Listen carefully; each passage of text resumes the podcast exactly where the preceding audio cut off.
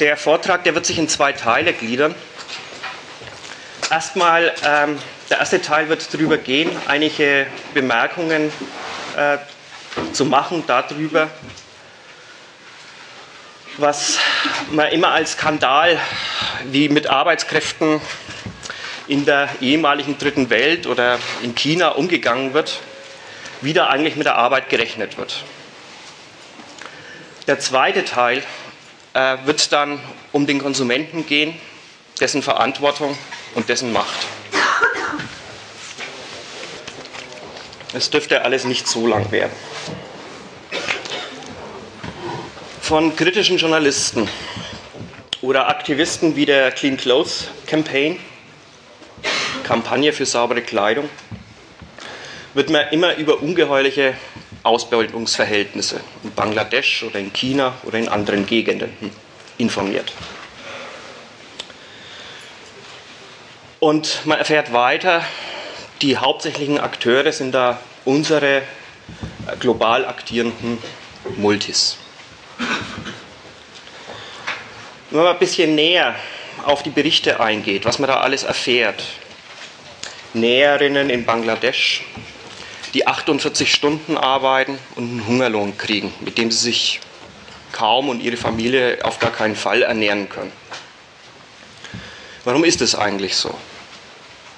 Naja, je mehr die nähen und je weniger ähm, die von ihrer Arbeit haben, desto besser ist es für den Gewinn.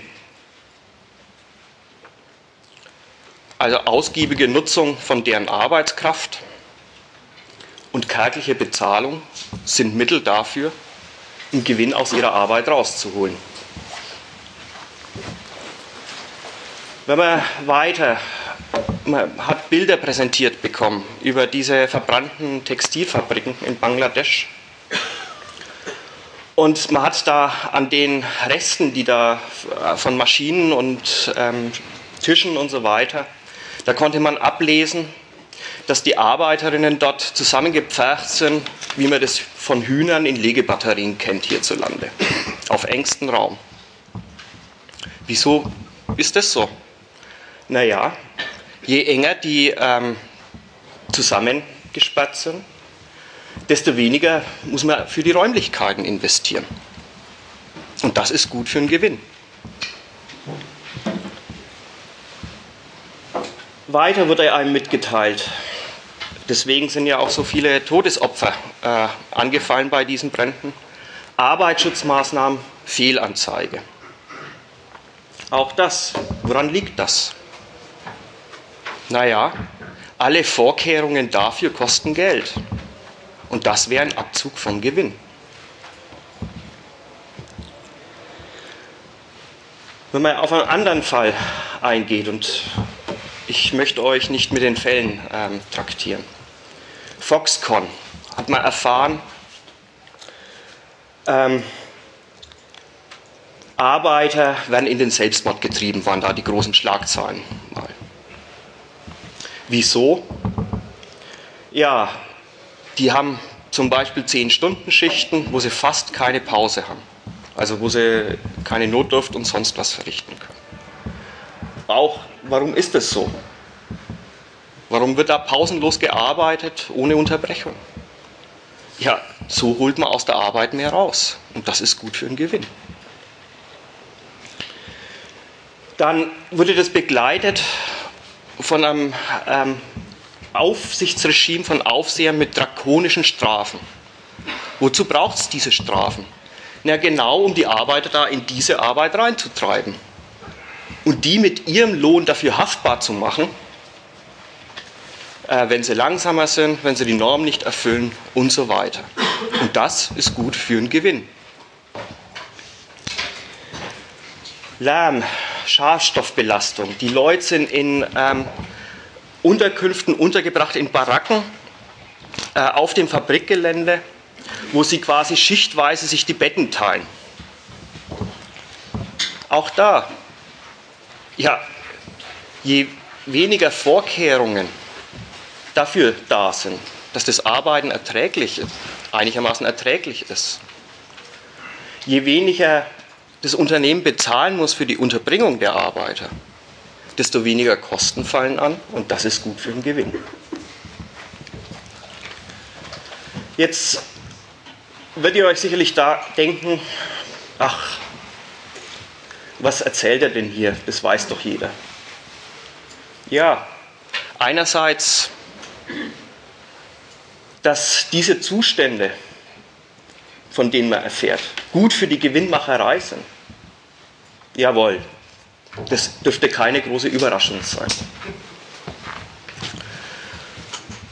Dass das aber den ganzen Inhalt überhaupt des Beschäftigungsverhältnisses bildet, wofür die überhaupt angestellt werden, nämlich äh, dass die den Vorschuss, den die, das Unternehmen tätigt, wo der Lohn allemal ein Kostenfaktor ist, im Verhältnis zur Arbeit, was aus denen rausgeholt wird. Dass das den, den ganzen Inhalt dessen ist, worum es beim Produzieren geht, das unterschreibt dann wieder doch so schnell keiner. Exemplarisch dafür möchte ich da ähm, einen Vertreter von der Clean Clothes Campaign zitieren. Der sagt,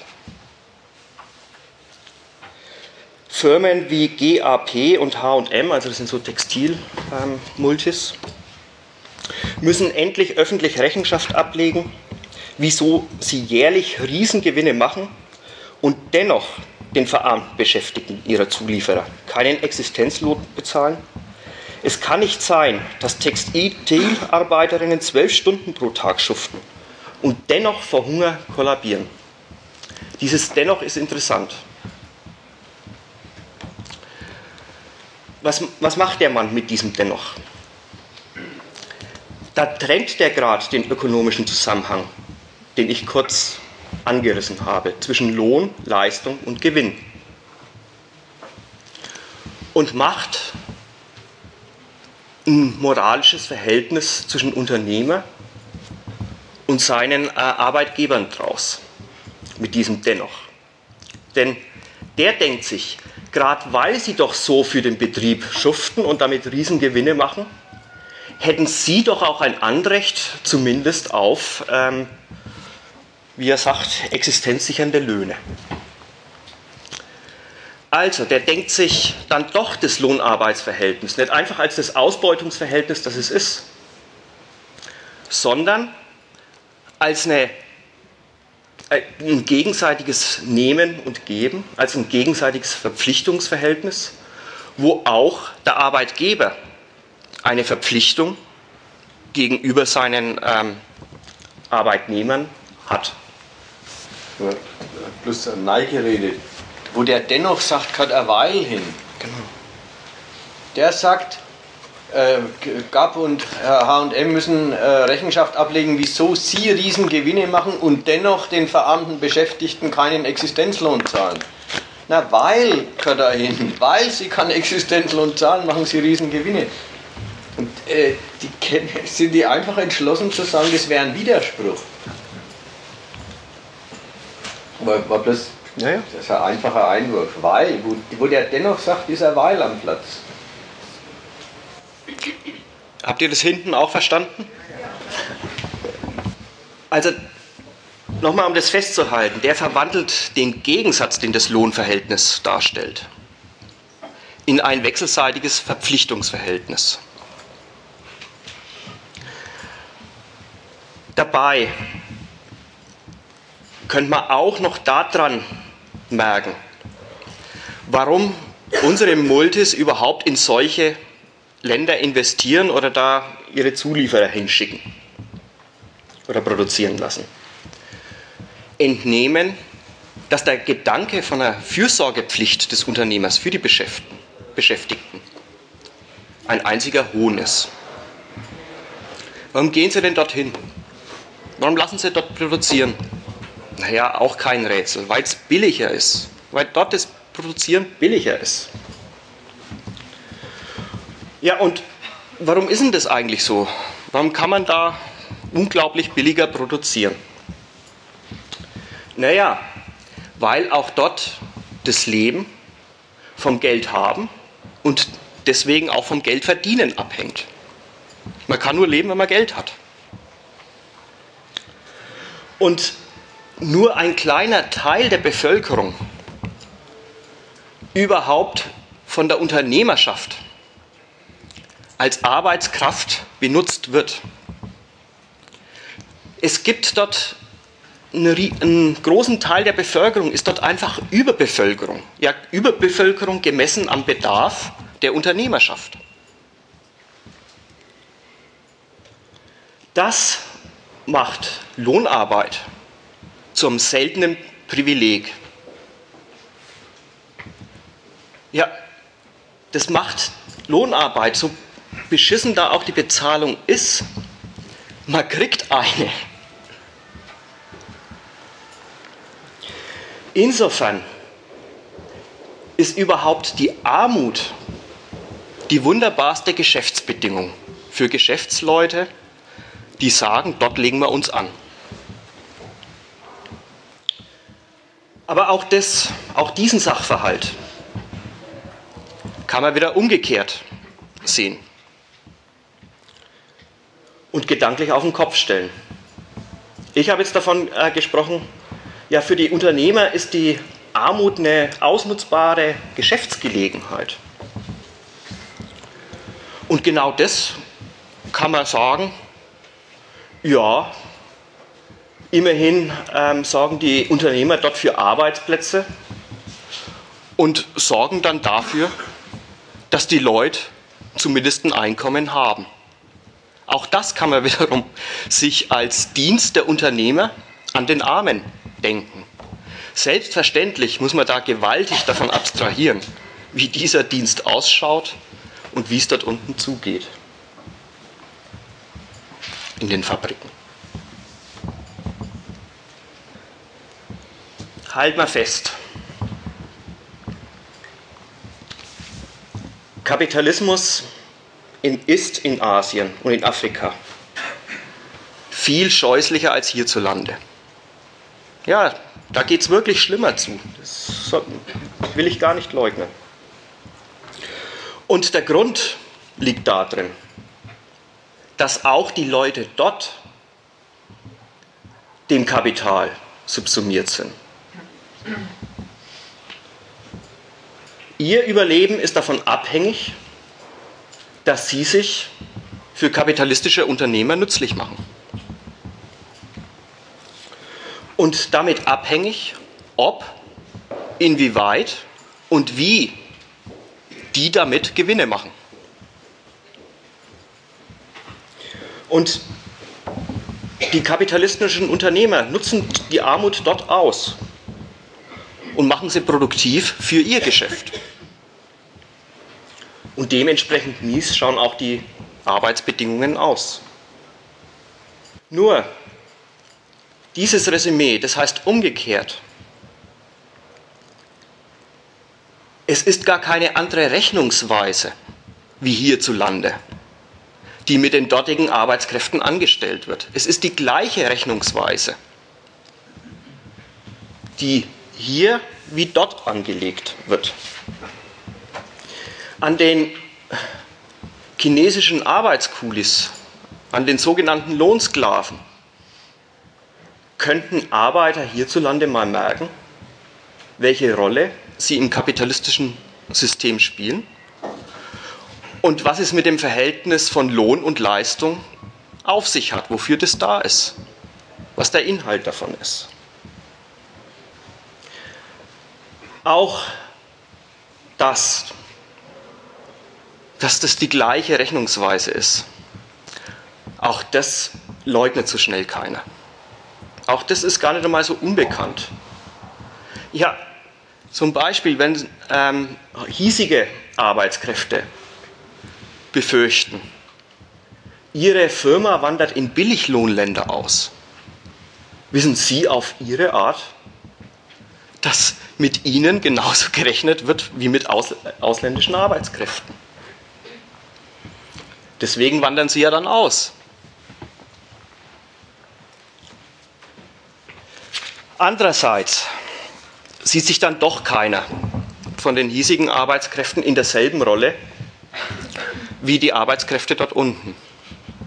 Weil immerhin kann man doch bei uns vom Lohn leben, zwar immer schlechter. Und es gibt den Sozialstaat, der dafür sorgt, dass die Unternehmer Rücksichten auf die Arbeiter nehmen müssen. Und der dann auch dafür sorgt, dass, wenn Arbeiter keine Beschäftigung haben, trotzdem einen Lebensunterhalt haben. Nur, warum macht es eigentlich der Staat? Auf welcher Basis macht er das?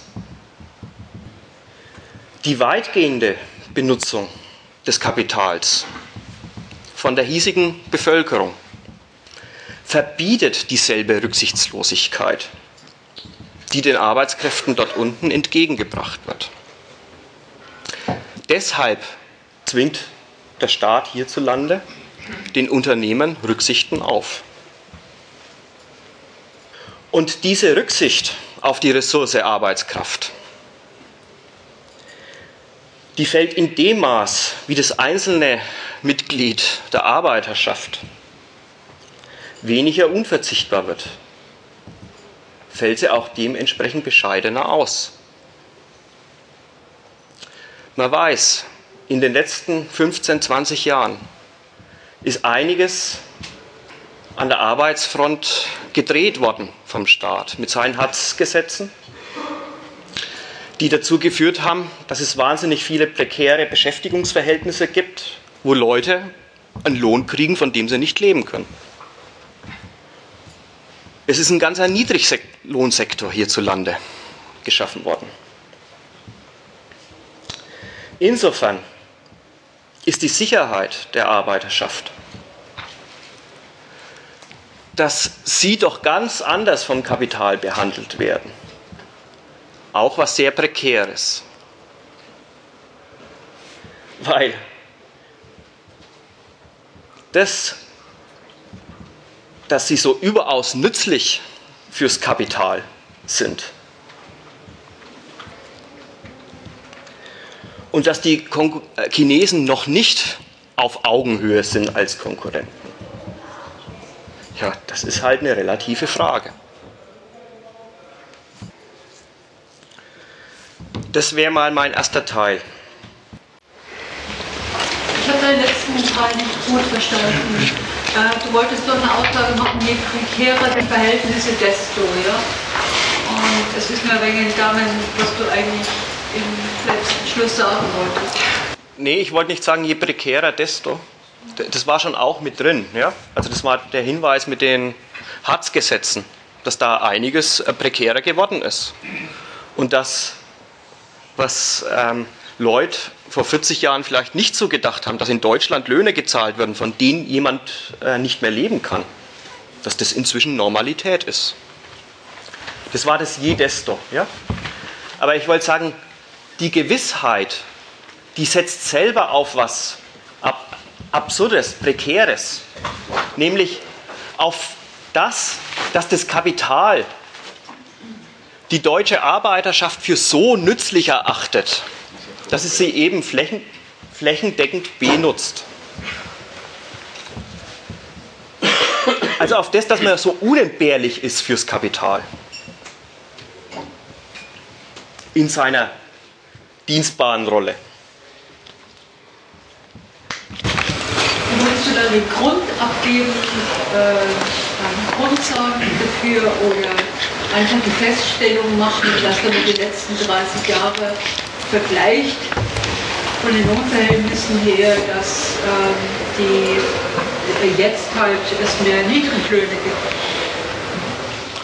Ich mache den Zusammenhang nochmal, der jetzt offenbar nicht klar geworden ist auf der einen, also der Werner erläutert so Schritt für Schritt, dass die katastrophalen Verhältnisse, sagen wir jetzt bei Foxconn oder in, äh, in den Nähereien in Bangladesch oder sonst wo, äh, über die kann sich jeder aufregen. Die findet jeder inhuman und ganz furchtbar.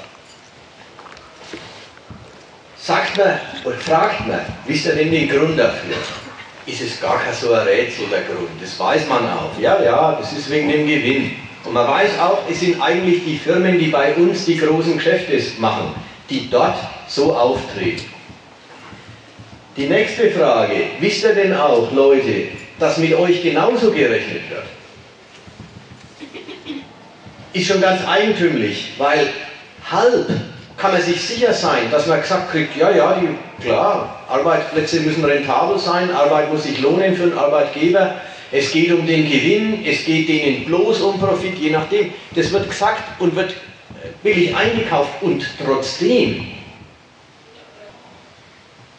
sind die Lohnabhängigen, und das ist ja die große Masse der Bevölkerung, sind die Lohnabhängigen hier nicht angesichts dieser ganzen Geschichten, die da aus Südostasien jetzt immer wieder bekannt werden, sind die, im Süd, äh, sind die hier nicht bereit zu sagen, ach, da sieht man, dort werden unsere Klassenbrüder so behandelt. Es sind dieselben wie wir, sondern der Hammer ist, obwohl das mit der, mit der Rechnung gar nicht richtig geleugnet wird, es sagt gar keiner, nein, mit uns wird ganz anders gerechnet. Glaubt doch niemand, dass das ein Fall ist, wo quasi an den anderen gezeigt wird, wie sie selber dastehen. Dann meint doch jeder, es gibt eine qualitative Differenz zwischen so wie wir in der Welt dastehen, als Arbeitskräfte bei MAN oder bei VW oder sonst wo, und so wie der arme chinesische Arbeitskuli dasteht. Und das war jetzt der Punkt, auf den äh, der Werner raus wollte. Man meint dann doch, es gibt eine qualitative Differenz. Und jetzt ist die Frage, wo, jetzt hat er sich befasst mit der, mit der Überlegung, worin besteht sie denn dann eigentlich die qualitative Differenz? Letzten Endes bloß darin, dass das Kapital hier massiert ist, eigentlich im Vergleich, dass die Arbeitskräfte hier fürs Kapital viel nützlicher sind als die in China. Jedenfalls was die Gesamtbevölkerung dort betrifft. Und dass bloß ein kleiner Teil der dortigen Bevölkerung überhaupt angestellt wird von den großen Firmen, also überhaupt die Gelegenheit kriegt, für Geld zu arbeiten, das lässt man an denen allen miteinander raus dadurch, dass man dieses seltene Privileg, du findest überhaupt einen Arbeitsplatz, natürlich mit dem Preis versieht, dann, dann aber einen, wo man nichts verdient. Wenn die Leute jetzt hier aber meinen, ihr Unterschied zu denen da drunten besteht darin, dass sie in gesicherten Verhältnissen leben und die in ungesicherten, dann besteht die ganze, die ganze, der ganze Unterschied, die ganze Sicherheit, auf die man hier stolz ist, besteht eigentlich in dem Punkt, dass man, sich, dass man darauf setzt, dass man fürs Kapital nützlicher ist als der Chinese. Und da sagt der Werner, das ist eine gefährliche Rechnung. Das merken Sie ja schon die ganze Zeit, dass durch Abwanderung die Unternehmen den Vergleich der Arbeitslöhne und der Produktivitäten ja machen. Also das war jetzt der Zusammenhang. Der, der wollte nicht hinterher erzählen, es gibt bei uns Niedriglöhne, das kann in andere äh, vorträgen. Sondern er wollte, er wollte den Punkt aus, ausführen, der, der, der was Schwieriges, ein Paradox äh, äh, äh zum Thema hat. Wenn man die Leute fragt, warum wird mit denen da drunten so schlecht verfahren, wird man im Wesentlichen richtige Antworten kriegen. Und trotzdem meint keiner, da wird, also wird an den Chinesen über uns verhandelt. Also sieht man an den Chinesen, wie wir dastehen. Sondern dann meint man schon, die Chinesen leben in ungesicherten Verhältnissen und wir in gesicherten. Und worauf die Sicherheit beruht, das war das Argument, über das es gerade ging. Die ganze Sicherheit besteht darin, dass man vorerst darauf setzen kann, dass man fürs Kapital nützlicher ist als die Chinesen. Dass man also, das mal, das mal ernst zu nehmen, im Verhältnis zu dem Wert, den man schafft, billiger ist als der Chinese. Darauf beruht die ganze Sicherheit, dass die Leute hier sagen, ja, ja, wir stehen ganz anders da als die. Gibt es noch weitere Nachfragen oder Einwände? Ich weiß nicht, ob das noch kommt, aber es löst sich doch dann aber so auf, dass dann auf die Staatsform gegangen wird, dass dann gesagt wird, ja, da herrscht dann keine Demokratie. Also wir haben doch eine Demokratie und deswegen haben die Arbeiter hier Rechte, die sie da unten noch nicht haben oder äh, da im Osten noch nicht haben. Also dass der, direkt, dass der Vergleich nicht so direkt ist, äh, dass einfach die Arbeitskosten verglichen werden, sondern dass gesagt wird, ja, hier liegt es halt daran, dass man als Arbeiter ähm, seine Rechte einklagen kann gegenüber dem Arbeitgeber und so. Und das haben halt die Leute in Bangladesch zum Beispiel nicht. Mhm. Das ist ein Moment davon. Ja? Das mit den Rechten, dass man, dort kann man ja nicht mal den, den Lohn einklagen. Ja? Das ist auch ein Punkt, der da angeführt wird. Und das stimmt ja auch. Den Unterschied gibt es. Hier kann man Lohn einklagen. Wenn man auf der Ebene denkt, wie wir jetzt, das, wie wir jetzt eingestiegen sind, auf der Ebene, wo ist denn eigentlich der große Unterschied? Der große Unterschied liegt in der Nachfrage des Kapitals nach Arbeit, regional verschieden. Da drunten sind jetzt Millionen Chinesen fürs Kapital tätig, aber die sind immer noch ganz wenig von der Milliarde Chinesen. Und hier sind von den 80 Millionen die arbeitsfähigen, was weiß ich, 35 Millionen zu einem relativ großen Teil beschäftigt. Der Unterschied. Da kommt jetzt das Argument, ja, ja, aber es heißt als, als Grund für die Unterschiedlichkeit, bei uns gibt es eine Demokratie und da drunten gibt es keine.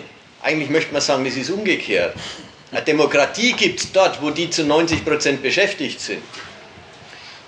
Und der Kapitalismus tritt als pure Diktatur auf oder braucht die politische Form der puren Diktatur, wo das nationale Aufwuchsprogramm dann gar keine Existenzbedingung für alle Bürger darstellt, sondern dieses Projekt kapitalistischer Aufwuchs, kapitalistisches Nachholen der Industrialisierung, wo das quasi terroristisch gegen das eigene Volk durchgesetzt werden muss. Also da, da ist der Gedanke, naja, wenn Sie eine Demokratie hätten, könnten Sie die, die Löhne besser einklagen. Der ist lächerlich angesichts dessen, dass, sagen wir mal, eine Milliarde Chinesen existiert und 400 Millionen Chinesen Arbeit haben. Auch mit der Demokratie könnten Sie das Verhältnis nicht korrigieren, aber die Wahrheit ist ja ganz anders. Demokratie gibt es bloß, wenn es die von der Milliarde auch wirklich 900 Millionen beschäftigt sind. Vorher gibt es die sowieso nicht. Demokratie ist die Folge dessen, dass die Abhängigkeit vom Kapital von den Abhängigen als ihre Existenzbedingung ergriffen und anerkannt und gewollt ist. Dann kann man kapitalistische Herrschaft auf Freiwilligkeit gründen sonst nicht. Deswegen ist der Einwand verkehrt zu sagen, äh, naja, denen fehlt, doch, denen fehlt doch bloß Demokratie, dann ging es ihnen besser. Okay. Ja, außerdem macht ja das, äh, dieser Gedanke, sagt ja schon hier, na, so wie es hier ist mit der Demokratie und den Rechten und der Gewerkschaft, die die Arbeiter hier haben dürfen, ja, dann ist ja alles in Ordnung. Ja? Also die sagen ja richtig, äh, das ist die Art und Weise, also das ist die Form, äh, wie quasi die kapitalistisch, kapitalistische Gewinnstreben ja, letztlich dem Menschen nichts ausmacht. Verstehst du, wenn das rechtsmäßig eingehegt ist? Das ist doch diese Argumentation, die geht doch richtig drauf zu sagen, naja, ähm, ja, das ist sozusagen bei uns hier der Idealzustand. Verstehst du, was ich meine? Überhaupt auf die Idee zu kommen, zu sagen, ja, die fehlen die Rechte. Also das ist ja nicht bloß die Idee, ähm, deswegen ist es nicht hier so wie bei uns, sondern es hat auch wichtig, wie es bei uns ist. Dann ist aber auch alles in Ordnung. Mhm. Dann, dann ist die Rechnungsweise auch kein Problem, die mit den Leuten angestellt wird. Ja.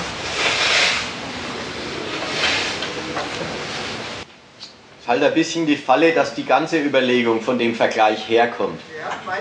Die ganze, die ganze Geschichte, da drunten ist es furchtbar, lebt natürlich von dem Vergleich. Und in dem Vergleich ist immer der hiesige Zustand die Norm. Deswegen wollten, wollten wir ja auch ein bisschen drauf los. Man könnte doch an dem, worüber, sich, worüber man sich am Süden oder an Asien empört, sehen, was die wirtschaftliche Rechnungsweise, der man auch hier unterliegt, alles einschließt. Also man könnte die Identität sehen.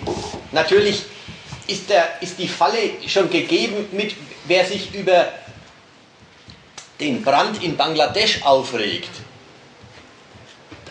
Dessen Messlatte ist ja implizit eh schon Äh, naja, hier ist in Ordnung, aber dort ist schlimm.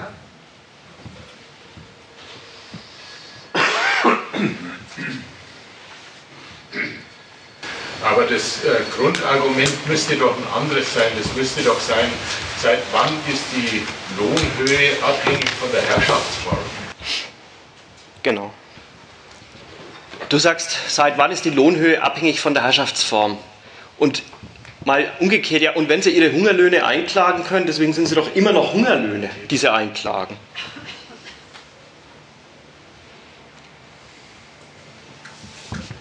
Also da mag schon sein, dann kriegen sie die zumindest, aber äh, das, das tut doch gar nicht äh, das, was man da vor sich hat, beseitigen.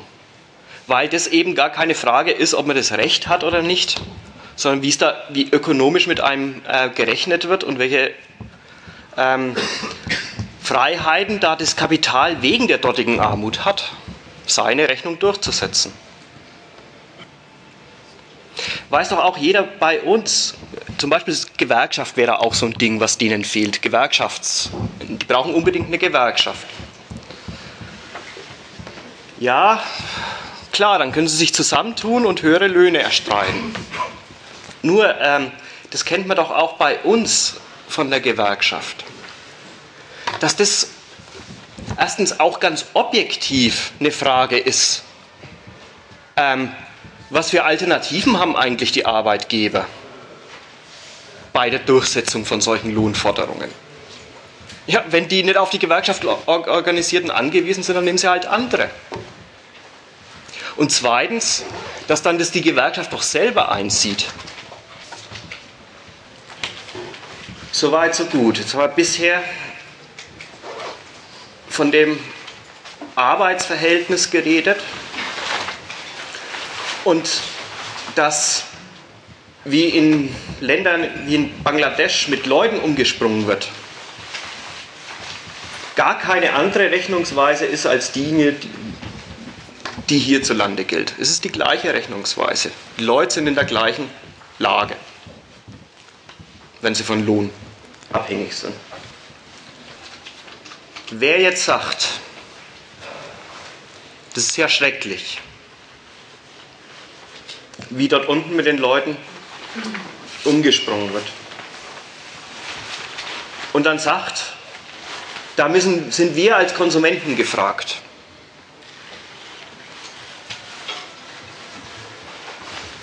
Der will überhaupt nichts mehr von der Identität von hiesigen Arbeitskräften hier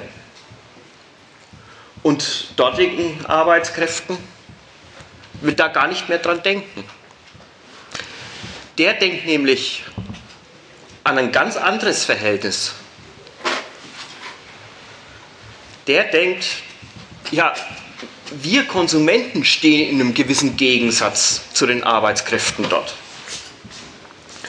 Nämlich,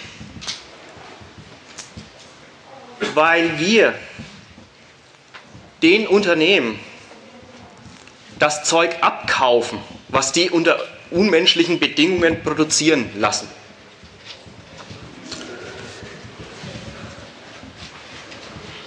Sogar mit dem, dass wir immer auf das Billigste schauen. Nicht nur Erfüllungsgehilfen dieser Unternehmer sind, sondern am Ende vielleicht sogar Auftraggeber dieser Unternehmer sind. Dass die so mit ihren Unter, äh, ähm, Arbeitern umspringen.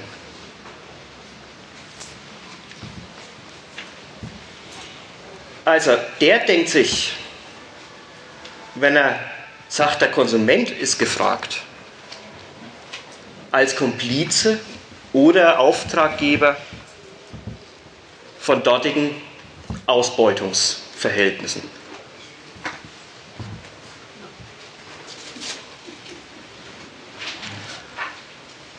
In diesem Gedanken, der Konsument, der muss doch Verantwortung übernehmen und dafür sorgen, dass gegen solche Ausbeutungspraktiken vorgegangen wird. Steckt ein totaler Idealismus drin über die Rolle des Konsumenten. Nämlich, ach, äh, auch hier wieder, es wird gar nicht geleugnet, dass die Gewinner, äh, dass die Unternehmen für Gewinn produzieren. Aber gedacht wird sich doch, letztendlich wird für den Konsum produziert und der Konsument ist der Auftraggeber und letztendlich der Herr der Warenwelt. Dagegen ist einzuwenden. Der gute Konsument kann nur kaufen, was angeboten wird. Und das Angebot,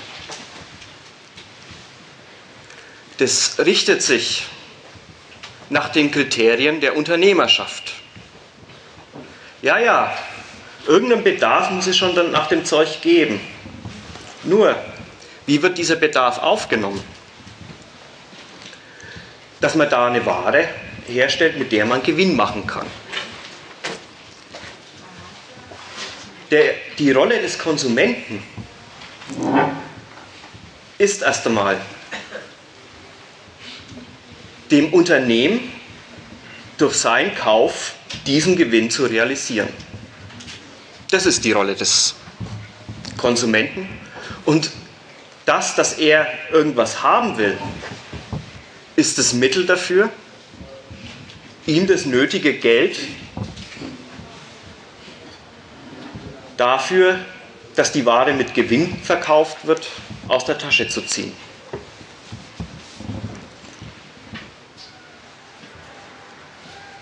Und das kennt man unter dem Stichwort Kaufkraft. Das ist die Rolle, ja, Kaufkraft trifft eigentlich ganz gut, äh, was die Rolle des Konsumenten ist. Er hat den letzten Schritt im Geschäft der Unternehmer zu leisten, nämlich mit seinem Geld denen ihre Gewinne zu versilbern.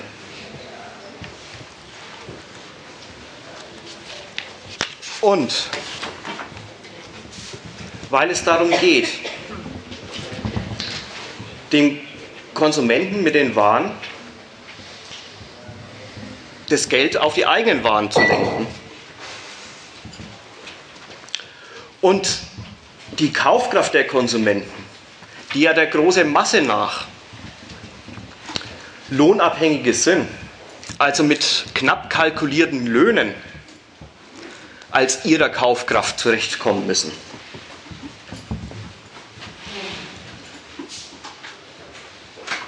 Bei dieser Rolle, die der Konsument spielt, nämlich den Unternehmern ihr Zeug abzukaufen, stehen die Unternehmer in einer Konkurrenz gegeneinander. Jeder will mit seinem Angebot gegen die anderen die Kaufkraft auf sich zu ziehen. Auf sich ziehen.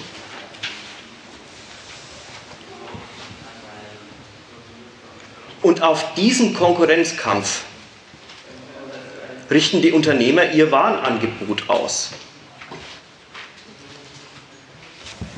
Schauen durch, entwickeln neue Sachen, mustern jede Zahlungsfähigkeit, inwieweit die für sie bringt. Manche Bedürfnisse kriegen dann überhaupt gar kein Angebot, weil es sich gar nicht um eine interessante äh, Zahlungsfähigkeit äh, handelt oder weil die überhaupt nicht über Zahlungsfähigkeit verfügen. Also, was produziert wird und was nicht, welche Art von Waren überhaupt in den Verkehr kommen, welche Qualitätsstufen es da gibt,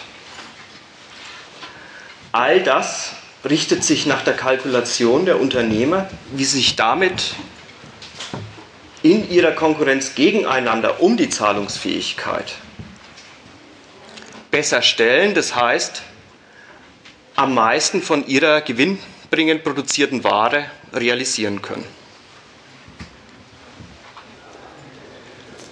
Der Endverbraucher mit seiner Kaufkraft ist das Anhängsel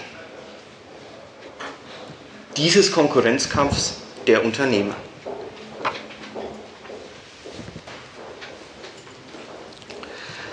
Deswegen möchte ich auch noch ein Wort zu Billigangeboten sagen.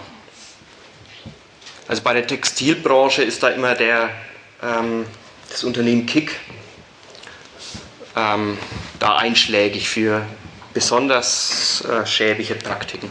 Sowohl ähm, in auswärtigen Regionen als auch gegenüber seinen eigenen Arbeitskräften. Billigangebote gibt es nicht, weil eine Geiz ist geil Mentalität vorherrschen täte. Das ist nicht der Grund für Billigangebote. Weiß man auch, diese geizigen Verbraucher,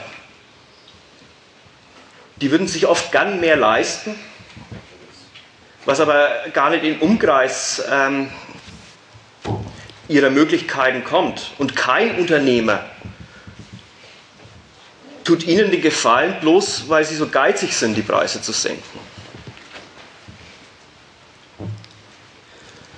Zudem weiß ja auch jeder, die Billigangebote, da hapert es oft mit dem Gebrauchswert. Da ist viel Gift drin. Dies, bei den Textilien wird ja immer berichtet, die sind ganz schnell kaputt. Ja, das hat doch kein Verbraucher bestellt, dass er vergiftet wird. Das bestellt doch kein Verbraucher, dass das Zeug nicht lange hält. Also warum gibt es Billigangebote? Naja, weil sich Unternehmer darauf spezialisieren, auch noch die kärgligste Zahlungsfähigkeit für ihr Geschäft auszunutzen und eine dementsprechende Ware herzustellen.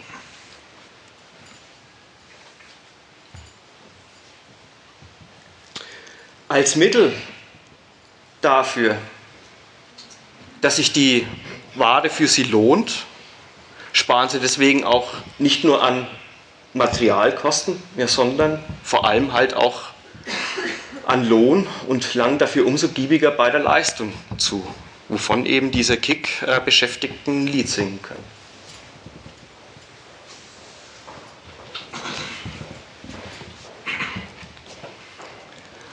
Wer zu Käuferstreiks aufruft, der weiß das irgendwie. Dass nicht einfach der Konsument ähm, bestellt und die Unternehmer liefern dann. Sonst müssten wir ja nicht gar nicht streiken.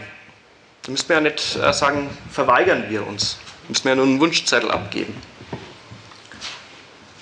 Also auf der einen Seite wissen die sehr wohl, ähm, dass der Konsument überhaupt nicht der Herr der wahren Welt ist. Der muss ja erst eine Gegenmacht entfalten.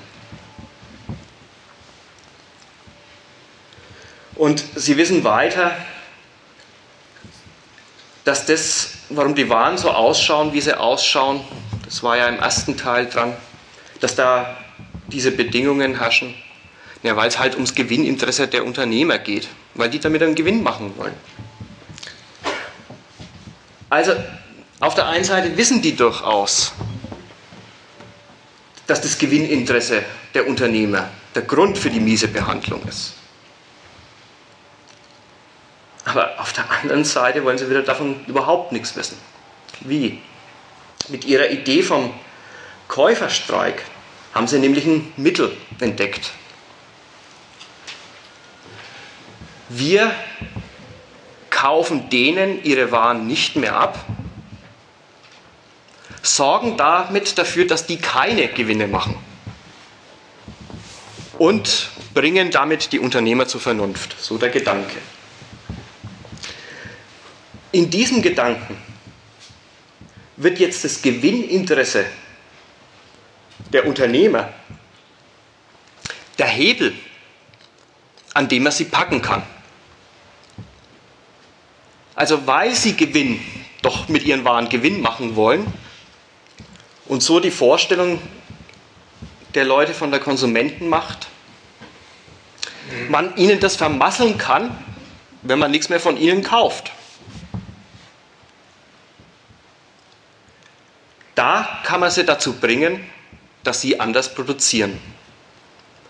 So wird aus dem Gewinninteresse jetzt das Mittel, dafür, dass man die Unternehmer zu einer besseren Behandlung ihrer Arbeitskräfte erziehen kann.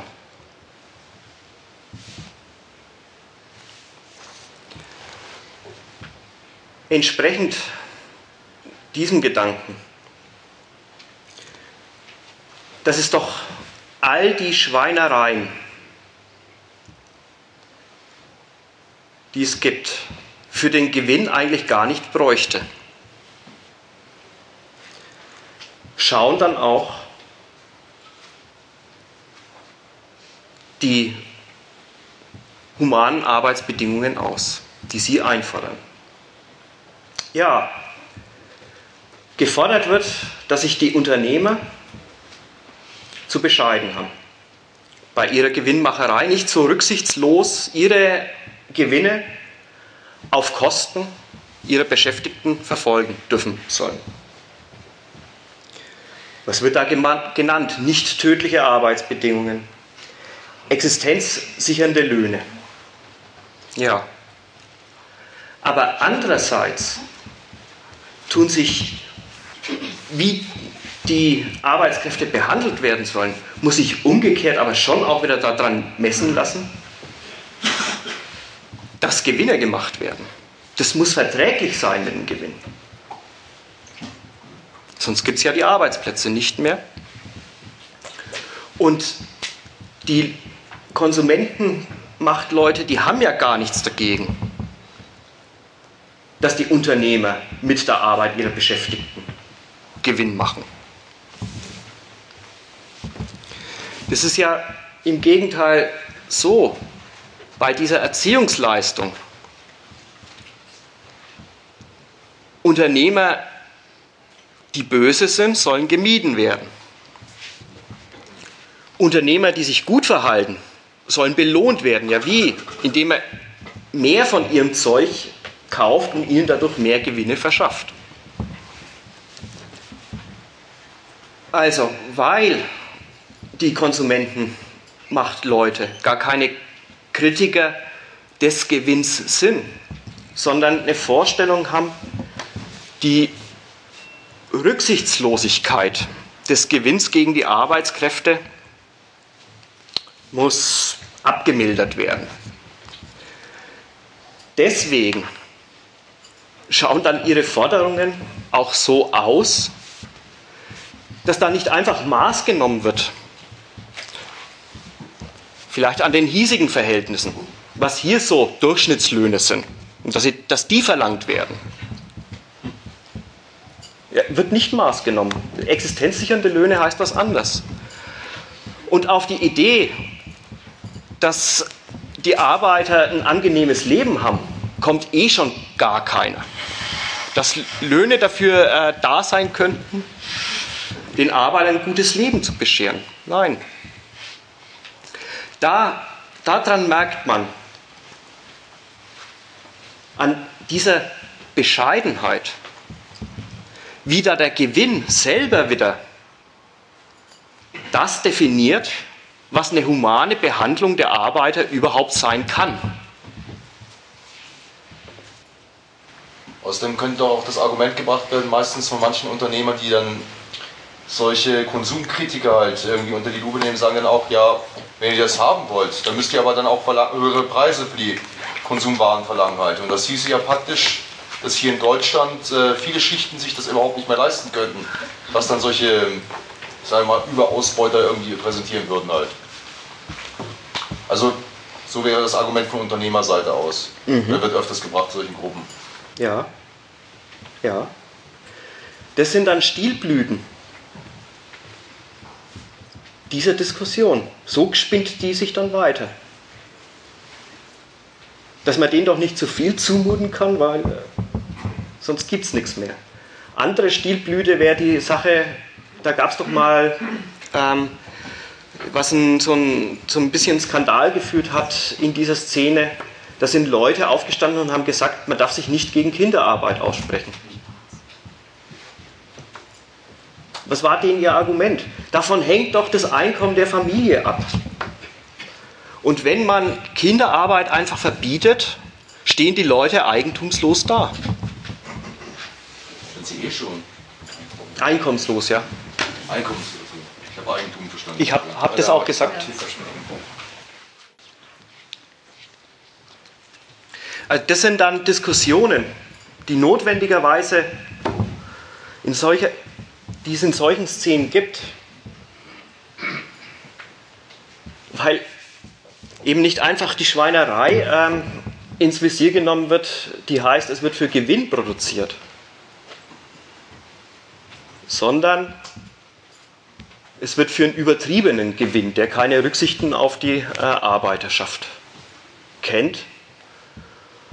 Und das ist zugleich eben eine Affirmation des Gewinns, weil nur so wird, nur deswegen wird produziert, das wissen die auch, das stellen sie auch in Rechnung.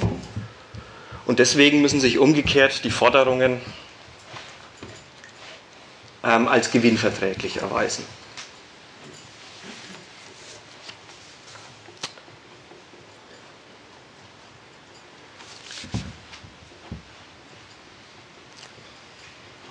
Das war jetzt mal eine Bemerkung zum Inhalt dieser Human Humanisierung der Ausbeutungsbedingungen.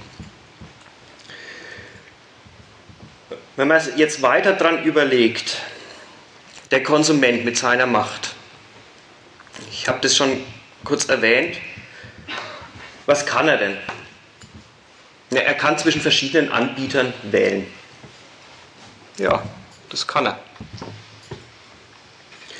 Also hängt sein Richteramt total dran, was angeboten wird. Und ob die Unternehmer sich dazu bequem, Unterschiede zu machen hinsichtlich dessen, wo sie produzieren lassen und wie sie produzieren lassen. Und das auch noch bekannt machen. Nur wenn Unternehmer dazu bereit sind, soziale Verantwortung zum Verkaufs- und Konkurrenzargument zu machen, können Konsumenten die Bösen bestrafen und fürs Gute in der Welt dafür sorgen, dass sie eine minimale Rücksicht des Kapitals auf ihre Leute für, diese, für dieses Kapital sich lohnt. Nur wenn man der Firma Gewinn und Wachstum verschafft, darf man auf die Erfüllung sozialer Bedingungen hoffen.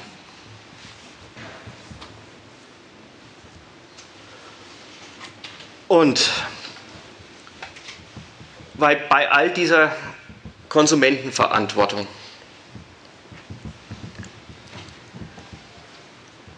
die Rechnungsweise, die wie im ersten Teil beschrieben, die für solche Zustände verantwortlich ist und hier wie dort den Lohn, den Lebensunterhalt der Leute als Kostenfaktor bilanziert, den es zu minimieren gilt, wo im Verhältnis die Arbeitsleistung das ist, was es ausgiebig zu nutzen gilt, um des Gewinns willen. Weil diese Rechnungsweise von den Leuten überhaupt nicht ins Visier genommen wird, nicht angetastet wird, ist es auch kein Wunder, dass die Hoffnung auf bessere Behandlung immer wieder enttäuscht wird. Deswegen gibt es immer wieder neue Skandale, von denen man zu hören bekommt. Deswegen gibt es dann den Aufschrei, wenn Leute, äh, wenn Firmen, von denen man das nie gedacht hätte, genau in solchen Praktiken involviert sind. Ja, die Rechnungsweise von den Firmen ist doch nach wie vor diejenige, dass es halt aus der Arbeit äh, einen Gewinn rauszuholen gilt. Aber auch davon lassen sich die Leute der Konsumentenpower-Szene nicht entmutigen. Auch dafür haben sie eine Antwort parat. Die halten an ihrer Überzeugung der Vereinbarkeit von Geschäft und Social Responsibility, trotz aller Enttäuschungen, trotz dem, was sie da täglich eben, oder ja, was sie halt vorgeführt bekommen, fest und kommen auf was Neues. Okay, dann reicht es nicht nur, quasi die Konsumentenmacht zu mobilisieren, sondern braucht es ein unabhängiges Kontroll- und Zertifizierungswesen. Da muss es Vereine geben, die sich zur Aufgabe machen, überall in der Welt rumzuschauen, ähm, erstens Standards zu erlassen und zweitens schauen, ob die eingehalten werden. Und auch dafür haben manche Unternehmer was übrig, gründen dann ihre eigenen Zertifizierungsstellen und lassen sich da begutachten. Wenn sich das, wenn sich genügend Leute dafür finden, die für ein so ein Zertifikat ein paar Euro mehr zahlen für die Ware. Was ist dann das Resultat? Der Konsument darf dann nicht nur, nur im Streit beiwohnen, welches Label denn jetzt das Richtige ist,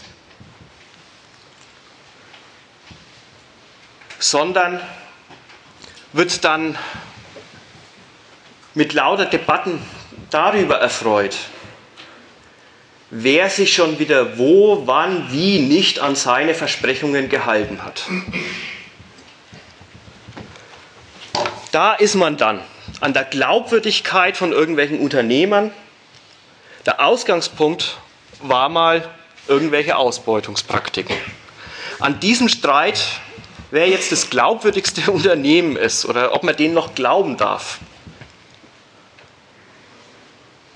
Das ist dann wahrscheinlich nicht der Endpunkt, aber der vorläufige Endpunkt ähm, der ganzen Entwicklung dieser Konsumentenmacht. Hier möchte ich einen Schluss machen. Punkt. Man sollte wieder, man sollte wieder äh, sicherstellen, ob es verstanden und gebilligt ist, was jetzt bisher äh, behandelt wurde. Also die ganze zweite Ecke mit der, äh, mit der Konsumentenverantwortung und der Konsumentenmacht.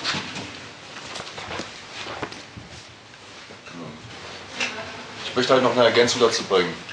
Das Schlimme bei solchen Kampagnen ist auch irgendwie, dass ähm, weil du schon sagst, Konsumentenmacht, da wird ja auch diese Illusion ja ganz buchstäblich aufgebaut, wir hätten irgendwie einen Einfluss darauf, was wir kaufen oder was wir konsumieren und so weiter. Und überhaupt dieses, äh, man könnte den Eindruck erwecken, wir leben quasi so im Paradies und wissen es bloß nicht halt. Und dann auch dieses äh, Ding, dass sie nur als Konsumenten auftreten und nicht als, sage ich jetzt mal, weil die meisten sind ja Arbeiter hier, die sowas konsumieren halt und nicht als Klasse auftreten.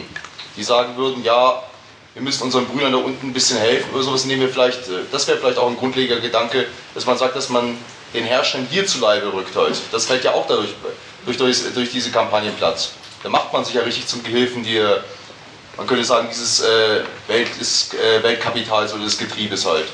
Und tritt überhaupt nicht so als ähm, Klassenkampfsubjekt auf, sondern nur als reiner, nur in der Eigenschaft als Konsument und denkt halt wirklich, man hätte irgendwie einen Einfluss auf die Verhältnisse oder könnte da Einfluss nehmen indem man einfach nur sagt, ich will gar nicht, ich, äh, ich boykottiere einfach bloß halt und äh, ja.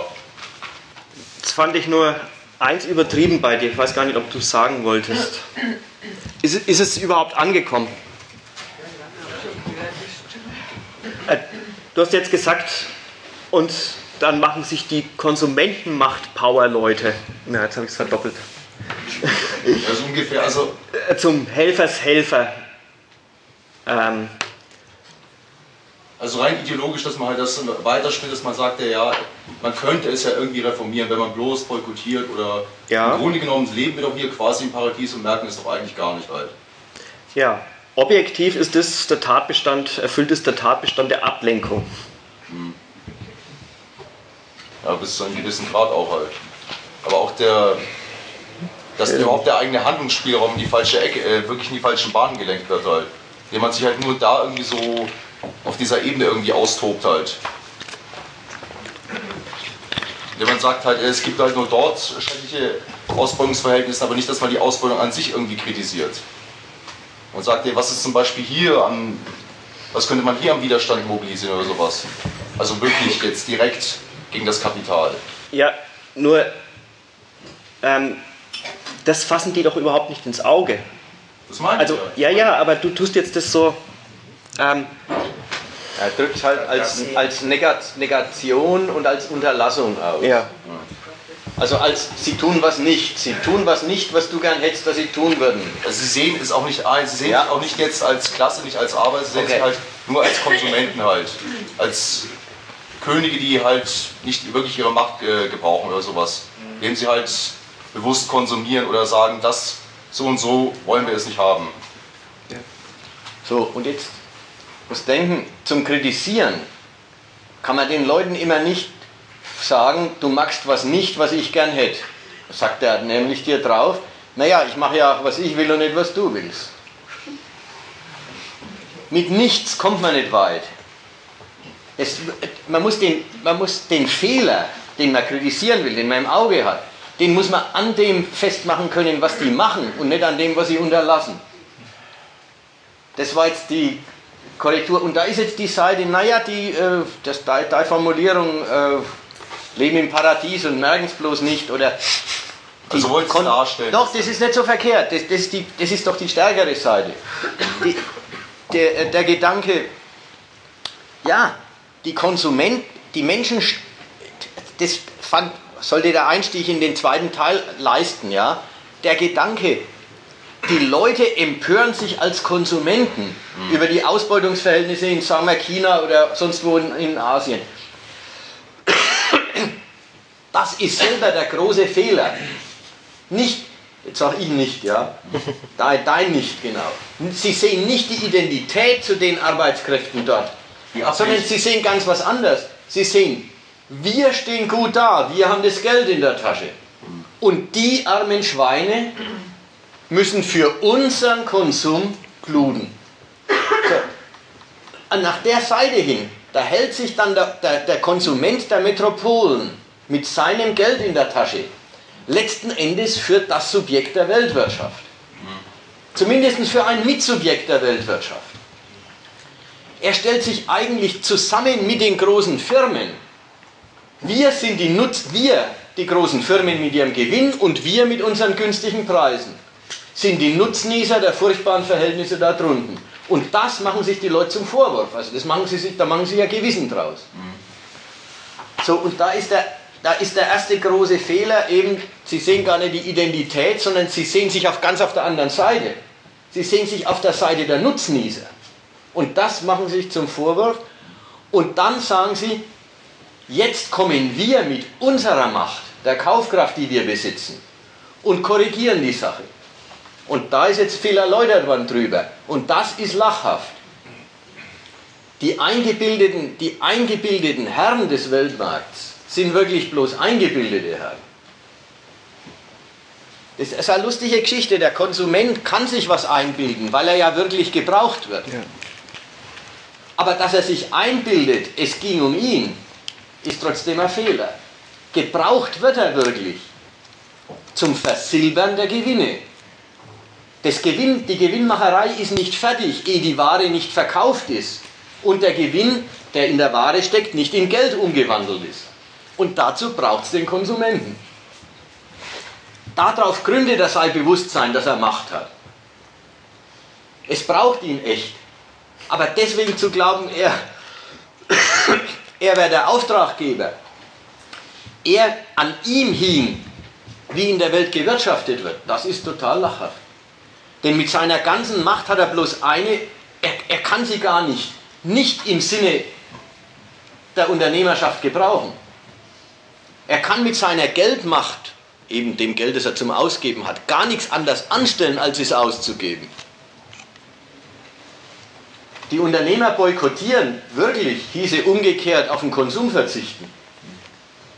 Also ist es in Wahrheit dann doch bloß, er kauft nicht die Ware des einen, sondern die Ware des anderen. Und da zu glauben, die Leute wären die Korrekturinstanz, ist deswegen lachhaft, weil sie inzwischen ja die Hampelmänner von Vermarktungsstrategien geworden sind. Jetzt haben doch die Unternehmer entdeckt, dass man mit ein bisschen am Etikett, wir achten auf, äh, also wir, wir, wir errichten in den Arbeitslagern, die wir da bewirtschaften, auch Schulen. Wir ermöglichen den Frauen, was weiß ich, wenn sie Kinder kriegen, dass sie zwei Wochen daheim bleiben dürfen oder was sonst was. Mit dem Argument kann man tatsächlich für einen Tee 50 Cent mehr verlangen. Stimmt wirklich. Es gibt eine Käuferschicht, die bereit ist, die 50 Cent zu bezahlen. Na und schon ist es eine neue Konkurrenzstrategie von Unternehmern zu sagen, dann bieten wir dem Konsumenten halt außer allen anderen Gebrauchswerteigenschaften des Produkts für das Geld, das wir ihnen abknöpfen, auch noch die Gebrauchswerteigenschaft human produziert. So, und jetzt sind, die, jetzt sind die Leute, die die Kapitalisten korrigieren wollten, sind in Wahrheit die abhängigen Größen von einer, von einer Vermarktungsstrategie. Und die Vermarktungsstrategie kalkuliert entsprechend zynisch. Das kennt man doch jetzt. Inzwischen nähern sich doch die Bio- und die Fair-Trade-Produkte nähern sich doch im Preis dem normalen Markt an. Nehmen auch immer einen immer größeren Teil im Markt ein. Ja, warum? Die Unternehmer sagen auf der einen Seite, ja, wenn, doch, wenn man dafür Geld kassieren kann, warum nicht auch mal eine Schule bauen? Muss sich halt lohnen. Schule bauen darf halt weniger kosten, als man an 50 Cent pro, pro Päckchen mehr kassieren kann. Dann kann man auch Schulen bauen, warum denn nicht? Nur, wenn wir statt 50 Cent 70 Cent mehr verlangen, dann schwindet die Käuferschaft schon wieder. Na und dann kalkuliert man halt aus, wie klein der Preisaufschlag sein darf, dass man ihn noch kassieren kann. Und wie groß die Marktausdehnung ist, die man damit hinkriegt, dass man sich das Etikett anheftet, human produziert. Also das ist doch der, der wichtige Punkt, an dem der Werner hat es ausgeführt, die, äh, mit dem Kontroll- und Zertifizierungswesen. Natürlich sind dann die ganzen guten Konsumenten, die durch ihr bewusste Kaufentscheidung die Kapitalisten korrigieren wollen, die sind natürlich selber schon wieder voller Misstrauen, ob sie nicht beschissen werden damit. Ist ja auch richtig. Na und dann gibt es die nächste Ebene des Geschäfts. Jetzt gibt es schon wieder Firmen, die verdienen ihr Geld mit dem Zertifizieren. Und da ist natürlich dann schon wieder die Frage, wie viel Kooperation mit dem Auftraggeber und wie viel Distanz zum Auftraggeber ist jetzt geschäftsschädigend, geschäftsnützlich für die Zertifizierungsfirma. Aber ja, eben, wer kontrolliert die Kontrolleure, braucht es noch einmal eine Firma, die wieder Geld damit verdient. Und bei aller Zertifizierung, ja, und wenn man dann mal sagt, und dann haben sie am Ende tatsächlich eine echt wahrhaft zertifizierte Firma, die den Angestellten da unten 20 Cent mehr bezahlt. Ja, das Und wird. auf sowas tun die ja auch von der Seite der Konsumentenmacht, so kommt es ja auch gleich her und sagt, und das kann man durchsetzen, weil es braucht nämlich gar nicht den Unternehmen so viel Kosten aufzuerlegen. Das geht nämlich schon mit den Standards so und so. Da muss man nämlich nur einen Euro pro Stunde mehr bezahlen oder vielleicht nur 50 Cent. Also da reflektieren die schon selber gleich wieder drauf, dass man sagt, und den Leuten da unten, so wie die behandelt werden, das ist ganz furchtbar. Aber nur mit etwas wenig mehr, nämlich wenn sie äh, nicht mehr gleich so übel dahin vegetieren, dann wäre doch was gewonnen. Da geben die schon auch nochmal zum Ausdruck, worin ihre Konsumentenmacht, wenn sie sie denn durchsetzen, überhaupt besteht. In einer minimalen Verbesserung und einer totalen mit Einkalkulieren dessen, dass natürlich der Unternehmensgewinn die Größe ist, die alles andere vorgibt und mit der sich äh, der Lohn arrangieren muss. Du hattest vorhin noch das Argument gesagt, äh, und wenn dann Konsumenten, also du ja, äh, und wenn dann Konsumenten sagen, ähm, die Unternehmer sollen in Südostasien gefälligst irgendwie Rücksichten auf die Überlebensbedürfnisse ihrer Arbeitskräfte nehmen und Arbeitsschutzbestimmungen einhalten oder irgend sowas. Dann kriegen sie zurück, sagt, ja, aber dann müssten wir auch höhere Preise verlangen. Und äh, die könnt ihr doch nicht zahlen. Äh, okay, soll es sowas mag es als Diskussion geben. Als Praxis gibt es das nicht. Denn die Unternehmer werden sich hüten, höhere Preise zu verlangen und damit ihren Markt einzuschränken. Also wenn die das sagen, ne, dann ist es bloß, äh, die, ka- die kalkulieren wie, sie, wie viel Preisaufschlag sie dem Humanismus ihrer Käufer zumuten können. Aber die hüten sich doch ihren Markt einzuengen durch Preisaufschläge. Das fällt denen doch nicht ein. Also ist der Gedanke, deswegen, äh, du hast dann gesagt, und dann können sich ganze Schichten irgendwelche bestimmten Produkte nicht mehr leisten. Und das muss man als wirkliche Konsequenz gar nicht fürchten, weil die Unternehmer werden sich hüten, Preise zu verlangen, die, sie, die, die dann ihre eigene Kundschaft nicht mehr bezahlen kann. Irgendwer muss es ihnen ja auch abkaufen. Also ist es bloß ein Argument, ein Argument in, in dem Hin und Her zwischen quasi Unternehmerschaft und Konsumenten treffen sich und unterhalten sich über die Frage, wer ist schuld an den furchtbaren Verhältnissen da drunten. Und das sagen die, äh, die, die Konsumenten, sagen, ihr seid schuld, weil ihr mit eurer Gewinnmacherei keine Rücksichten kennt. Und dann sagt die Unternehmerschaft, ihr mit eurer Geiz ist geil Mentalität seid schuld und zwingt uns so niedrige, so niedrige Verkaufspreise zu machen, dass wir müssen. Und letzteres ist voll gelogen. Wenn es sich nicht lohnen täte, dann würden sie es nicht machen. Basta. Das hat der Werner jetzt nötige gesagt. Der, der Geiz der Konsumenten kann sich immer bloß an dem Markt ausrichten, der ihnen vorgegeben ist. Aber nie kann der Geiz des Konsumenten den Markt bestimmen.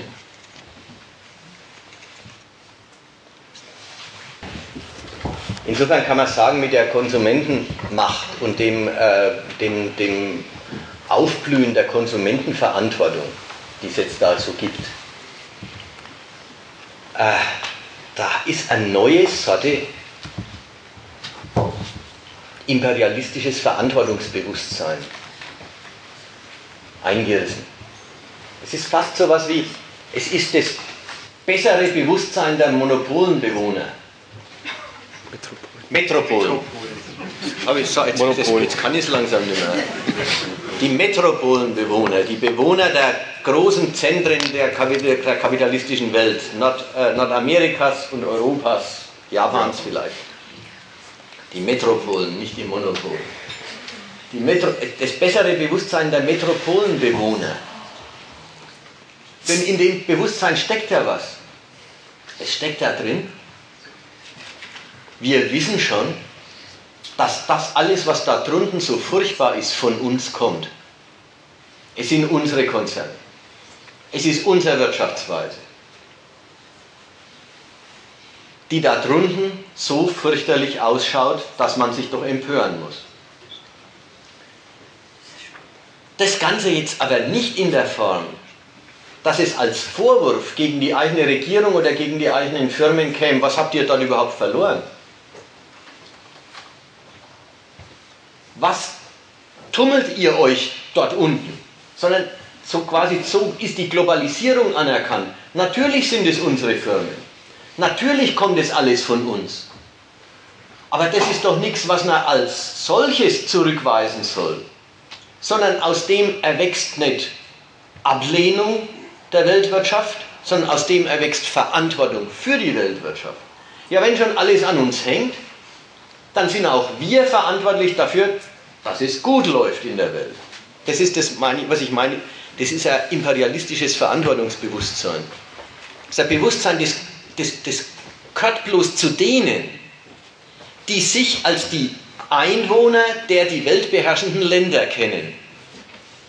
Nach der Seite kennen sie sich aber nicht als die Objekte dieser Regierungen, sondern richtig wie als die Teilhaber dieser Weltmächte. In dieser Verantwortung, ja, wir sind fürs Gute zuständig auf der Welt.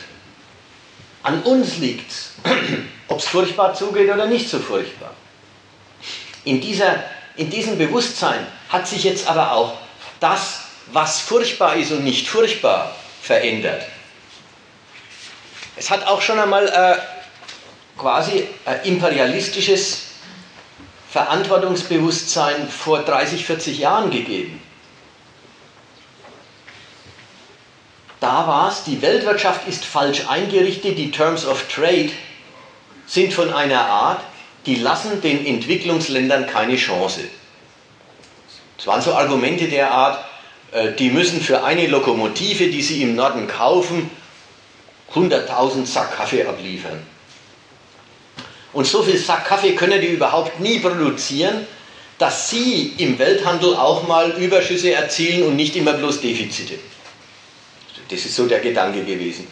Der Kaffee ist zu billig, die Lokomotive ist zu teuer und die Terms of Trade, das sind die Bedingungen des Austauschs, die sind so ungünstig für diese Länder, dass aus den Ländern nichts wird. Na, aus dem Gedanken folgen Reformen der Weltwirtschaft, Reformen des Weltwährungssystems oder irgend sowas. Aber in dem Gedanken, das sind als Objekte des Sorgegegenstands die Länder im Süden angesprochen.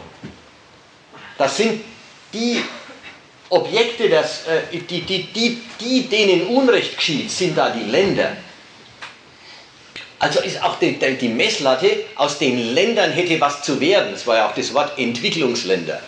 Das sind welche, die sind noch nicht, was sie werden sollen. Das hat sich rausgekürzt. Unser, unser heutiges imperialistisches Verantwortungsbewusstsein ist eins, das hat sozusagen, das ist eine quasi unmittelbare Beziehung zwischen dem hiesigen Konsumenten und dem chinesischen Arbeitskuli, der für ihn arbeitet.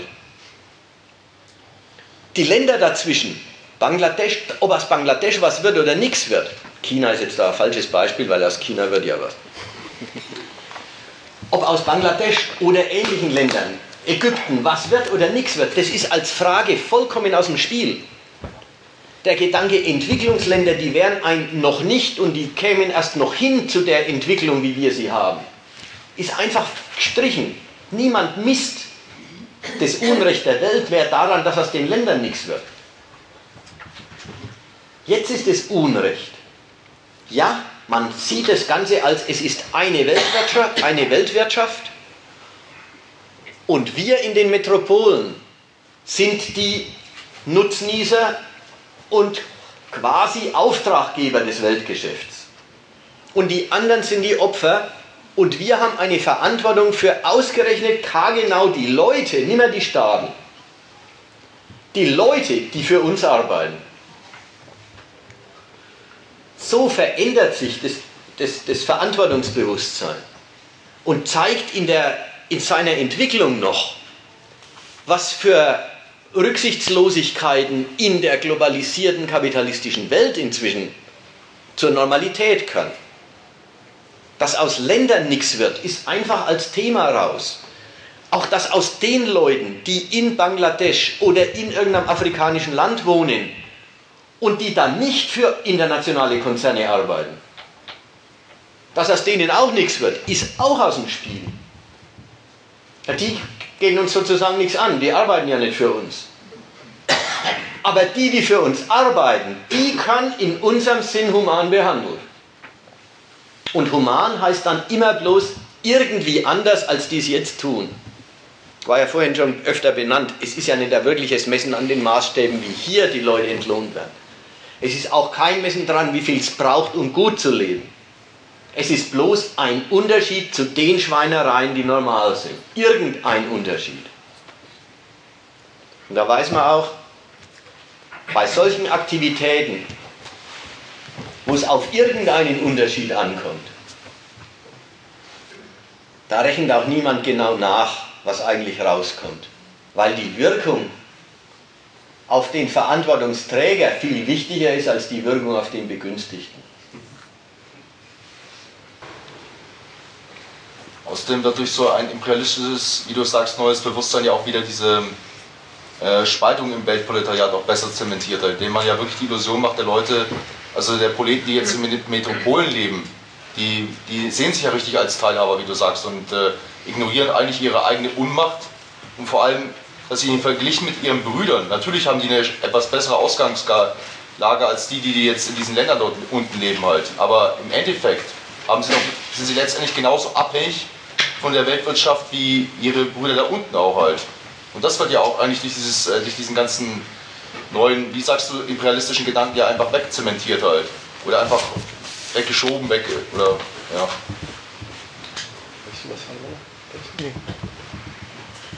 Das mit der Spaltung der Arbeiterklasse. Wir kennen uns schon länger, ne? Das, da, da war mit der Spaltung der Arbeiterklasse. Die Spaltung der Arbeiterklasse wird vorangetrieben. Ne? Du musst bedenken, spalten kann man bloß was, was erstmal als Einheit gibt. Die gibt es überhaupt nicht als Einheit, weder im Land noch, noch global. Insofern ist die Vorstellung, da wird was gespalten. Das ist, ich verstehe schon, was gemeint ist. Ja? Gemeint ist, ja, ja, die, da werden, das sehen sich die einen als die Auftraggeber und die anderen als die Opfer dieser Weltwirtschaft. Aber der Gedanke, da würde was gespalten, unterschiebt eine Einheit, die es nicht gibt, von der du meinst, die sollte es geben. Und das ist okay. Gibt es ja auch nicht, kann es ja innerhalb Ja. des Systems gar nicht geben, aber Eben. wir leben ja in einer ultimativen Konkurrenzgesellschaft halt. Also wird auch nichts spalten. Aber ich meine jetzt mit möglichen Widerstand, meine ich jetzt, dass der überhaupt gar nicht entstehen könnte, wenn, man, wenn schon geistig äh, der Boden schon dafür wegzementiert wird. Naja. Wenn man sich halt unterschiedlich sieht, äh, ja, uns geht es doch verglichen gut mit denen da unten halt. Die bräuchten halt bloß äh, ähnliche Arbeitsbedingungen wie wir und so weiter und schon ist der Laden irgendwie gerettet. Ja, aber da merkst du, das Entscheidende ist ähm, quasi, weil du sagst, mit solchen Gedanken kann man ja das dann gar nicht richtig fassen. Nee, da muss man quasi, wie das jetzt im ersten Teil vorgeschlagen wurde, einfach mal sagen, ja Mensch, an dem, wie die behandelt werden, sehe ich, wie ich behandelt werde. Nur diesen Gedanken muss man fassen. Und dafür gibt es kein Hindernis. Ja, aber da sagt er doch der Zettergang, dass die das so sehen. Die Schwierigkeit hat er nicht, dass diejenigen, die, die bei uns sich als Konsumenten hinstellen und sagen, ich muss auf meine Firma aufpassen, dass wenn sie in, in Indien äh, dieses und jenes herstellen lässt, ja, oder der Unternehmer dort, ähm, dass die als Unternehmer ihre Sache human betreiben, dass er sich voll auf die Seite äh, des Gegners gestellt hat. Richtig. Und die Frage ist, wie man ihn davon abbringt. Wenn er schon da steht, dann kannst du ihn nicht daran erinnern, dass er eigentlich erinnert an das, was er gar nicht denkt.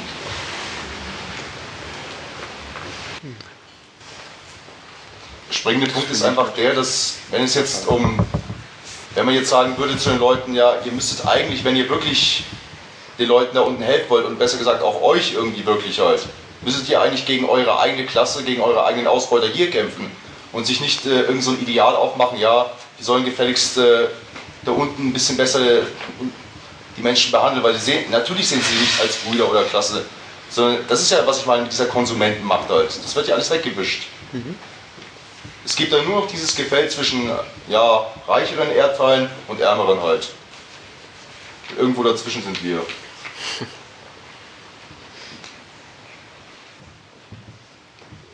Gibt es noch Einwände?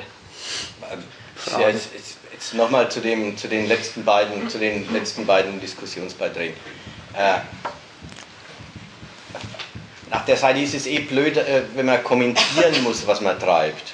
Aber wenn schon, dann kommentieren wir halt, was man treibt. Wir, wir wollen, und ich meine, das kann auch der Vortrag wieder geleistet haben, wir wollen Gründe sagen, die man sich zu Herzen nehmen kann. Und dann sieht man die Welt schon anders. Und das ist was anderes als, äh, dass wir uns darüber hier unterhalten, dass die Menschen die Welt falsch sehen. Diskussionen, die Leute, die, die Leute äh, sehen sich verkehrt. Aber wir hier sind uns einig, die sehen sich, äh, die sehen sich verkehrt.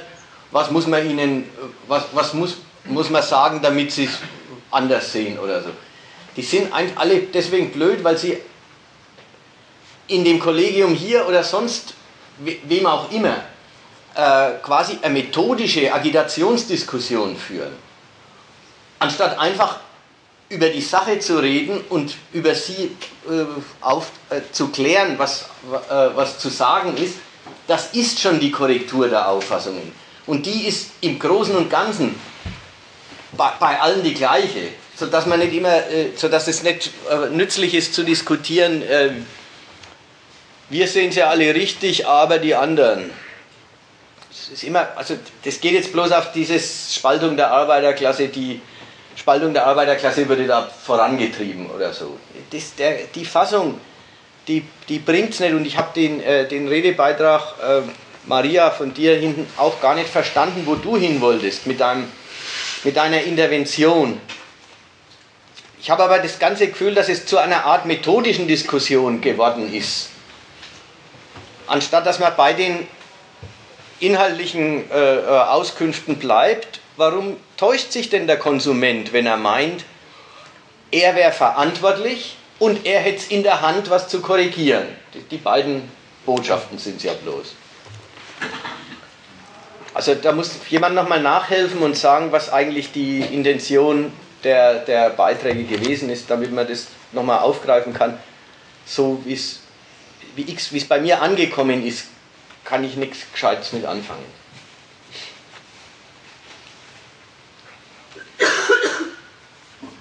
Muss auch nicht sein, dann. Ich, ich habe eine Zusatzfrage, weil du vorhin gesagt hast, dass ich das vor 20, 30 Jahren äh, mit diesem Nord-Süd-Dialog war doch bis seiner Zeit mit der Entwicklungshilfe, da muss man was dazu tun, hat es ein Entwicklungshilfeministerium gegeben, äh, ist ziemlich viel Geld dafür ausgegeben worden und in der Zwischenzeit ist das völlig anders. Ja. Äh, als von mir aus ist die Frage, gibt es immer noch dieses Entwicklungshilfeministerium, noch am allerschönsten mit dem FDP-Neoliberalen da hier, der in der Weltgeschichte umeinander reist und irgendwelche äh, Brunnen und was weiß ich da einweiht und so Zeug. Also er wollte jetzt wissen, was der, der dann für Aufgabe in dem äh, ganzen Gewese da, äh, dann hat, wenn sich äh, das da äh, geändert hat. Nee. Was, was für ein Zweck das dann noch erfüllt.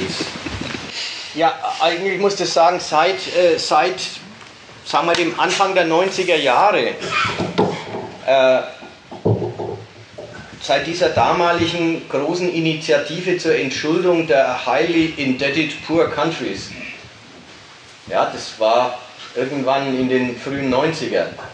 Seitdem ist, äh, hat Entwicklungshilfe überhaupt nicht mehr den Touch. Man bringt die Staaten auf, auf industrielle Niveaus. Und das hatte es in der, zunächst mal nach dem Zweiten Weltkrieg, am Anfang als Absicht. Da haben sie auch alle schwer investiert und sich dann auch zum Teil verinvestiert dann sind, darüber sind die Staaten ja highly indebted, also hoch verschuldet geworden. Also das hat sich ja darüber ergeben. So, und seitdem das dann festgestellt worden ist, ja, ja, die sind, die sind so verschuldet, die sind den Kredit gar nicht wert, den man in sie reingesteckt hat. Seitdem läuft es mit den ganzen Staaten ganz anders. Nämlich man hat aufgegeben, dass die irgendwann zu einem industriellen Niveau kommen müssten. Das hat zu einer neuen Sortierung der sogenannten Dritten Weltstaaten geführt. Ein paar Länder sind sogenannte Schwellenländer geworden, die berühmten BRIC-Staaten, also Brasilien, äh, Indien, China, Russland und andere daneben sind in einem vorindustriellen Zustand, in dem ein bisschen extraktive Industrie mit, irgendeiner, mit irgendwelchen zufälligen Rohstoffen, die es gibt, betrieben wird und sonst eigentlich nichts läuft. Und es gibt nach wie vor industriell, äh, wie heißt es, ähm, äh, entwicklungspolitische Zusammenarbeit von der Bundesregierung mit diesen Ländern, aber die hat den Zweck, eine Art, wie eine Art internationale Armenpflege. Das hat nicht den Zweck, die zu entwickeln, sondern es hat den Zweck, die ganzen humanen Katastrophen, die dauernd sich zusammenbrauen, unter Kontrolle zu halten. Das, manchmal heißt es Hilfe zur Selbsthilfe und dann hat es den Ton, eben Brunnen bauen ist zum Beispiel was Auffälliges. Das heißt, die Dörfer, die es gibt in Afrika, sagen wir, man glaubt gar nicht, dass die aus dem, aus dem Zustand ihrer total vormodernen Landwirtschaft je herauswachsen. Aber sogar der Erhalt dieser vormodernen Landwirtschaft braucht Brunnen und die versiegen wegen Klimawandel, wegen dem, dass das Wasser sonst wo abgezogen wird. Und jetzt sind Brunnen bloß der Erhalt von der Lebensform, die eigentlich gar nicht mehr haltbar ist. Also in, dahingehend hat sich Entwicklungszusammenarbeit verändert. Die einen, die brauchen keine Entwicklungshilfe mehr, weil die wirklich zum Spekulationsobjekt des großen Kapitals geworden sind. Da gehen Riesenfirmen hin, für die gibt es Geld, da kann der Aktienmarkt äh, aufblühen und da kann man Geld aus der ganzen Welt attrahieren, um in Brasilien, sagen wir mal, Energiepflanzen hochzuziehen. Und andere, die sind vom Kredit und von jeder Geschäftsentwicklung wirklich abgeschnitten und für die gibt es eine tja, internationale Armenpflege. Und so passt es schon zu der, zu der, alten, zu der Überlegung von vorhin. Aber selbst die unterliegt doch, soweit ich weiß, noch wirtschaftlichen Kalkulationen, oder? Da gibt es doch auch noch immer so Vorgaben, dass, da, dass es da Rückflüsse geben muss. Und, ähm, ist ja nicht einfach nur so, dass die da Brunnen bauen, ohne dass die schauen, wo das, wo das Geld hingeht, oder? Das ist dann das Thema. Vielleicht. Sehr verschiedene Fälle. Das sind viel verschiedene Fälle. Hm. Das ist, also, was du jetzt da ansprichst, wie ich das kenne, mit dem Kontrollwesen, wo die Gelder hingehen und so. Die Sicherstellung, äh, dass das äh, vor der Regierung und also von den dortigen ähm, Regierungsleuten sichergestellt wird und quasi nur dieser ähm, Subsistenz dient. Deswegen wird es viel von NGOs und so ein Zeug äh, gemacht, denen da und gar nicht die staatlichen Stellen, die werden da gar nicht mehr als zuständig ähm, behandelt. Ja, da, da musst du bedenken, dass es sehr viele verschiedene Fälle gibt. Wenn du Staaten, die halbwegs was, die halbwegs irgendwie was zusammenbringen. Und da gibt es ja zum Beispiel in Südostasien viele, die sind zwischen Entwicklungsländern und Schwellenländern. Bei denen schaut man anders auf Rückflüsse, als wenn man nach Afrika Brunnen bohrt. Da wissen die auch, dass sie mit Rückflüssen nicht viel erwarten können. Da ist dann ein bisschen Botmäßigkeit der Regierung, dass sie in der UNO mit uns abstimmt oder dass sie gegen Islamisten äh, äh, starke Bollwerke bilden. Irgend so Zeug ist dann da schon genug Dienst von denen. Aber wie gesagt, das sind ganz verschiedene Fälle und es hängt sehr davon ab, äh, auf welches Land sich, das, sich dann diese Einflussnahme oder diese Hilfe richtet.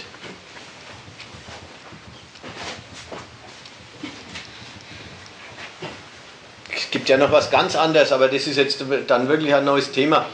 China kriegt auch immer noch Entwicklungshilfe.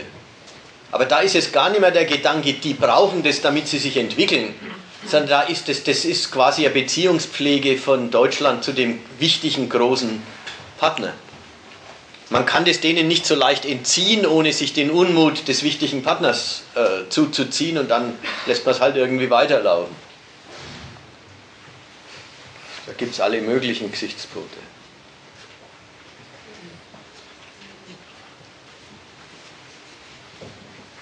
Machen wir Schluss.